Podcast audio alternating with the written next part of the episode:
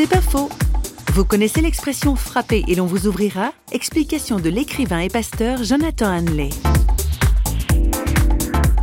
Il y a là une des plus belles images du christianisme, frapper d'une manière toute craintive à la porte. Et nous nous rendre compte que ah, la porte s'ouvre grand, nous sommes attendus, cet accueil franc, Dieu qui nous ouvre grand ses bras, c'est une image qui est très évocatrice dans le monde contemporain, qui a souvent peur, euh, où nous nous sentons constamment remis en question par des enjeux de réussite, de, beauté physique, euh, est-ce qu'on est suffisamment attirant pour l'autre ou pas, est-ce qu'on a suffisamment réussi sa vie, est-ce que le compte en banque est suffisamment fourni, tellement de, de craintes par rapport à la façon dont nous serons accueillis par les autres cet accueil franc et assuré de la part de Dieu, pour moi, je la trouve de la Genèse à l'Apocalypse dans la Bible, de la première à la dernière page.